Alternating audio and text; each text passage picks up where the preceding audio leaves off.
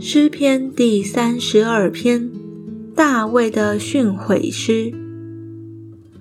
得赦免其过、遮盖其罪的，这人是有福的。凡心里没有诡诈，耶和华不算为有罪的，这人是有福的。我闭口不认罪的时候，因终日哀恨而骨头枯干，黑夜白日。你的手在我身上沉重，我的精意耗尽，如同夏天的干旱。我向你陈明我的罪，不隐瞒我的恶。我说我要向耶和华承认我的过犯，你就赦免我的罪恶。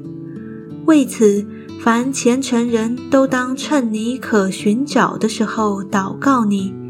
大水泛溢的时候。必不能到他那里。